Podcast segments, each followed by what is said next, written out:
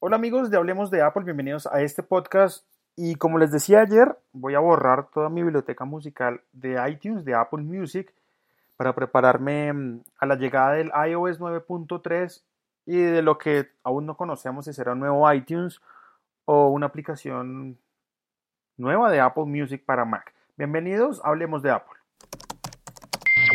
Hablemos de nuevas tecnologías. Hablemos de Apple con Jairo Duque. Arroba Jairo Duque Music. Arroba Jairo Duque Music. Hoy se celebra el Día de San José, el lunes festivo, y muchos estamos en casa preparados para el keynote que mm, comenzará en 35 minutos, mediodía en Colombia. Rápidamente, un podcast muy pequeño. Hoy comparto un día en familia. De hecho, estoy grabando este podcast en mi cuarto mi esposa y mi bebé están acá al lado. Les dije, por favor, hagan silencio durante este podcast, no me demoro nada.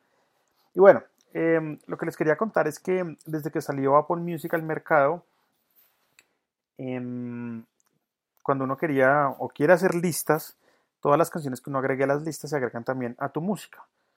Caso contrario a lo que funciona o como funciona Spotify o Deezer, en donde si uno hace listas de reproducción, esas canciones necesariamente que están en esas listas nos agregan a tu biblioteca musical.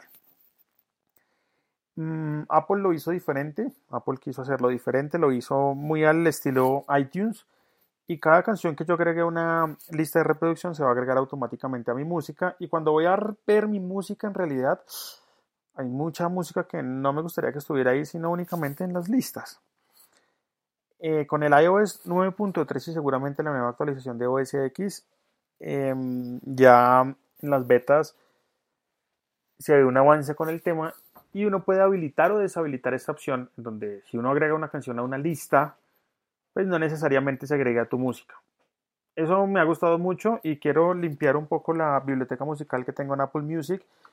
La voy a borrar toda y voy a empezar desde cero teniendo en cuenta esta nueva función que trae ya la iOS 9.3 en su beta 7 y que esperemos traiga Em, tanto en las versiones del Apple TV en Apple Music como en las versiones de iTunes de OS X, esta nueva mejora. Eso es lo que les quería contar, es una, un tema de sentimientos encontrados allí con la biblioteca musical y las playlists. En mi caso yo hago muchas playlists para compartir y para complacer a algunos grupos de personas o nichos de personas.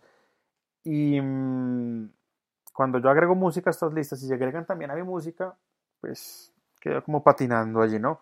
Este fue el podcast de Hablemos de Apple. Estaré en Twitter, arroba Jairo Duque Music, eh, contándoles cositas del keynote para la gente que de pronto no lo va a ver en vivo. Pues ahí en mi cuenta estaré contándoles algunas cosas.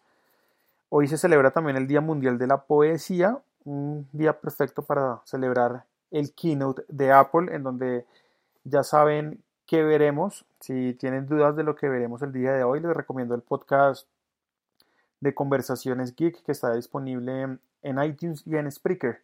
Por ahora los dejo y un abrazo para todos. Disfruten el keynote. Chao.